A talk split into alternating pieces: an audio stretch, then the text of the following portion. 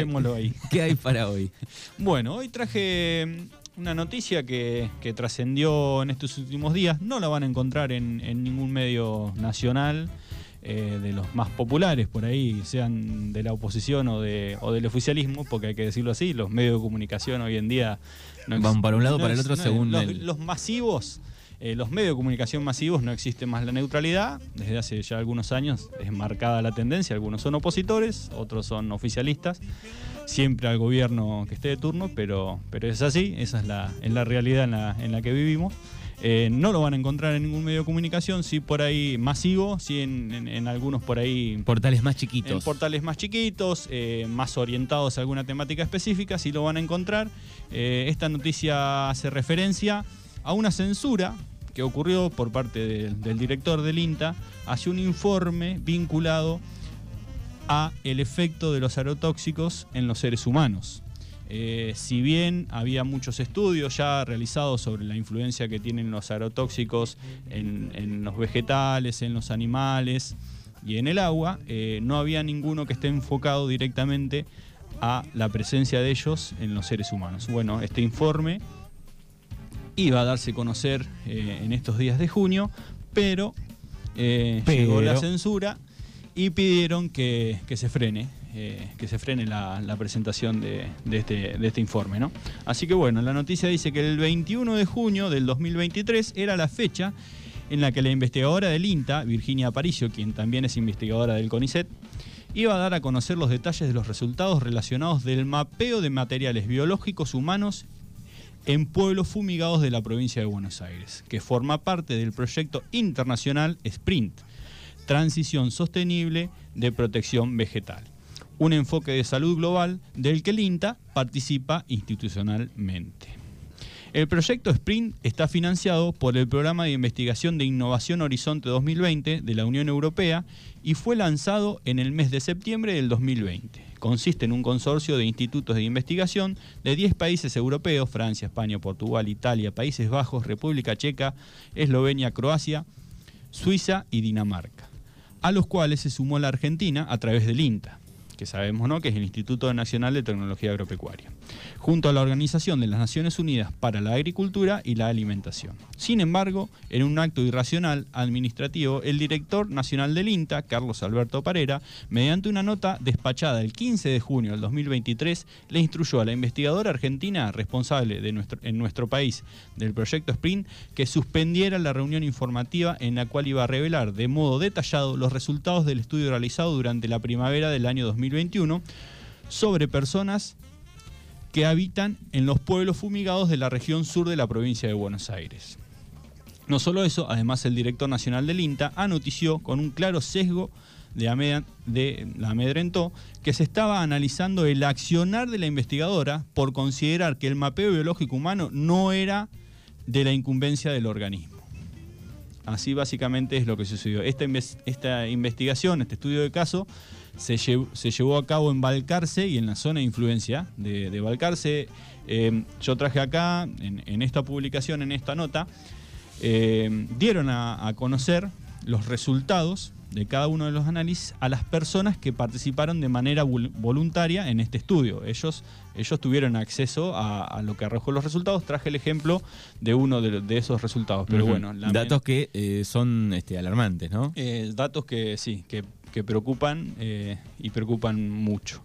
Eh, si bien eh, yo nombré muchos países de la Unión Europea, en algún momento he mencionado que en Europa la utilización de, glifosato está prohibida y en algunos países tienen fechas límites, creo que era 2000 hasta el 2025 para poder utilizarlo, ya después de ese, de ese periodo, esa fecha, no se pueden utilizar más, tienen que recurrir a nuevas alternativas, alternativas sustentables y alternativas que, no sean eh, tan nocivas para, los seres humanos. Puede ser algo más natural o algo relacionado que, a, un, láser. Y es lo que venimos charlando siempre. Eh, en el caso de nuestro país, eh, somos un país agropecuario. no es caerle en contra al campo, sino desde el Estado también tiene que existir el apoyo para que se puedan puedan encontrar nuevas alternativas en la producción. Y que, económicamente sean más o menos rentables. Y que, exactamente, que el impacto negativo eh, disminuirlo a cero, que no sea tan grande más que nada en, los seres humanos, porque bueno, lamentablemente estas consecuencias a veces las sufrimos 10, 15 o 20 años después de, que estamos expuestos a esta sustancia, ¿no? Por ahí no es inmediato. Eh, pero bueno, eh, uno, por eso siempre uno dice no es en contra del campo. En nuestra localidad de toda la vida, eh, vive, vive de, la producción agrícola ganadera, eh, en, su, gran mayoría, muchas personas dependen de eso, entonces no es caerle al campo, sino en encontrar las maneras sustentables para, que esta, esta tendencia que existe hoy en día cambie. ¿no? Eh, bueno, así que algunos números, algunos resultados de, este estudio. Este... Sí, es, es de, mm, de, una de las personas que, que participó de, este estudio, ella es de, es de Tres Arroyos, bueno, los datos que, recibió... Aparte es un eh, tema, digo, que se, que se viene hablando de hace rato, ¿no?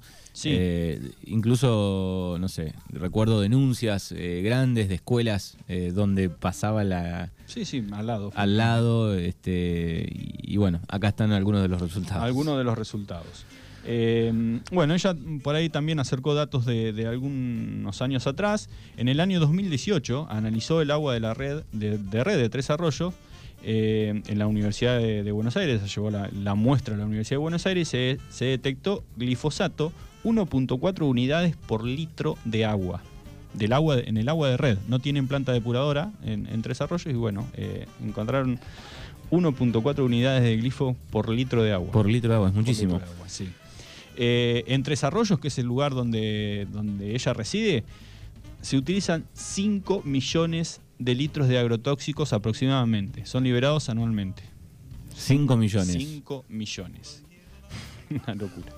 La eh, bueno, la dieta de esta persona eh, está compuesta eh, por un 60% de hortalizas, verduras, frutas y cereales. Entre 2011 y 2019 se encontraron 82 agrotóxicos en las hortalizas, verduras, frutas, cereales y oleaginosas que se consumen en Argentina.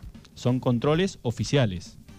O sea que también es una, barbaridad. Sin más si ella consume, tiene una dieta que está basada en un 60% en, vegetales y en frutas y en hortalizas, se encontraron 82 agrotóxicos presentes ahí. Y en los, que en los datos que remite específicamente al, análisis que se hizo en ella, en el aire que respira se encontraron 22 agrotóxicos. En sangre, 5 agrotóxicos. En la materia fecal, 7 agrotóxicos. Y en orina, 11 agrotóxicos. Se hallaron en total 40 principios activos y metabolitos en el cuerpo de esta persona. O sea, es, terrible, ¿no? O sea, en todo está. Sí, después en, en, el agua que tomamos, en, lo que comemos. En el aire. En el aire. En el aire. Bueno, y después un, esto es, un porcentaje de la influencia que tienen, que tienen los agrotóxicos en, nosotros, un 68% de capacidad tóxica, un 55% cancerígenos, eh, y un 58% presente en los alimentos. Estos son algunos de los numeritos que lamentablemente eh, del resto de las personas por ahí no se, dieron a, no se dieron a conocer y no se dio a conocer este informe que recordamos que eh, forma parte de un organismo internacional que, está recolectando, que está recolectando datos y bueno, que lamentablemente en nuestro país eh, hasta el momento eh, no se pudieron dar a conocer. Acá estaba leyendo recién, lo encontré eh, en tiempo AR, donde dice que la mayor parte de los participantes del estudio este, terminaron consultando a los médicos, ¿no? Después de recibir los resultados. recibir los resultados porque ellos tuvieron acceso a esos resultados. Claro, bueno, qué terrible, qué, números, ¿no? Este... Sí, y de, y de cosas que por ahí no somos conscientes, que a veces cuando se nos presenta una enfermedad, eh, no sabemos realmente cuál es el origen o por ahí uno se pone a pensar, pero ¿cómo? Si yo me cuido, si yo no tengo antecedentes en la familia. Como mucha fruta y verdura y puede venir de ahí también, ¿no? Tanto eh, ahí adentro, ¿no? un tomate que compramos que viene a saber de dónde y qué como tiene, sano, eh, me cuido y como sano y resulta que, bueno, que nos encontramos con un montón de sustancias que son tan nocivas para para el cuerpo humano. Bueno, hay un cartel, eh, acá me lo recuerda Cristian, que siempre nos, reímos mucho, o sea, es, muy triste, eh, cerca de Altavista, ahí en, en Puan, a 15 kilómetros, está Altavista, que es un paraje, hay dos o tres galpones, dos o tres casas, y ahí cerquita hay una escuela que hay un cartel que dice eh, no fumigar en horario escolar. En horario escolar. Fíjate, también el cartel tiene no sé cuántos años, pero en algunos lugares no cambia mucho, ¿no? No fumigar en, horario, escolar. Sí, como si eso sería en ese momento y, nada más. Y nada más. Bueno, números que eh, asustan realmente. Veremos qué pasa con, con, este informe de INTA si toma un poco más de vuelo después. Sí, eh. esperemos que, tenga repercusión, que, por ahí el, famoso boca a boca eh, haga que, estos datos se se den a conocer y más que nada para, empezar a elaborar un proyecto. Para tomar conciencia. Volvemos a lo mismo. Eh, hoy por hoy eh, las leyes eh, lo habilitan. Está son productos que están habilitados para, usar. Hay algunos rangos de prácticas agropecuarias. De distancias que no sé hasta dónde se cumplen. Lamentablemente siempre, lo voy a decir así, siempre hay algún salvaje que lo usa donde no lo tiene que usar, que lo usa en el patio de casa como si, como si fuera agua lo que está echando. Eh, que no se puede, está prohibido, eh, pero lo hay y lamentablemente a veces lo vemos y a veces sentimos el olor y es muy difícil eh, agarrarlo en el momento. Pero bueno, saber que, tomamos, al menos seamos conscientes de, porque pasa en, patio, en, en los patios de, las casas, algunos lo usan para matar el yuyo y después capaz que están los nenes corriendo en el patio. Sí, sí. Eh, bueno, hay que ser un poco... Sí, sí, o en una vereda, en un baldío, es un peligro. Exactamente. Eh, sí, en el pueblo. En el pueblo eh, no se puede usar, cerca de, las escuelas no se puede usar tampoco, no solamente en horario escolar, sino que, nunca. Lamentablemente serán 200 hectáreas que no, no, se puede hacer un producto, pero bueno, hay que pensar también en todas las consecuencias a veces consecuencias invisibles, porque son cosas que por ahí, como yo decía en un principio, son cosas que, que nos producen una enfermedad capaz que a los 4 o 5 años de, que estuvimos expuestos. Y bueno, son cosas intangibles a veces. Que incluso después no, sabes eh, rápidamente si se puede comprobar eh, específicamente de dónde viene, teniendo tanto dentro de un tomate, por ejemplo, ¿no? que encuentran cuatro, cinco, tenemos en el agua tantos, entonces no sabes después bien. Sí, ¿a, qué, le echamos la culpa? ¿A quién responsabilizamos después mm, por eso? Sí, realmente es así. Bueno, gracias como siempre Rubén Beduret aquí en Mañanas Urbanas. Hasta el próximo jueves. Hasta el próximo jueves.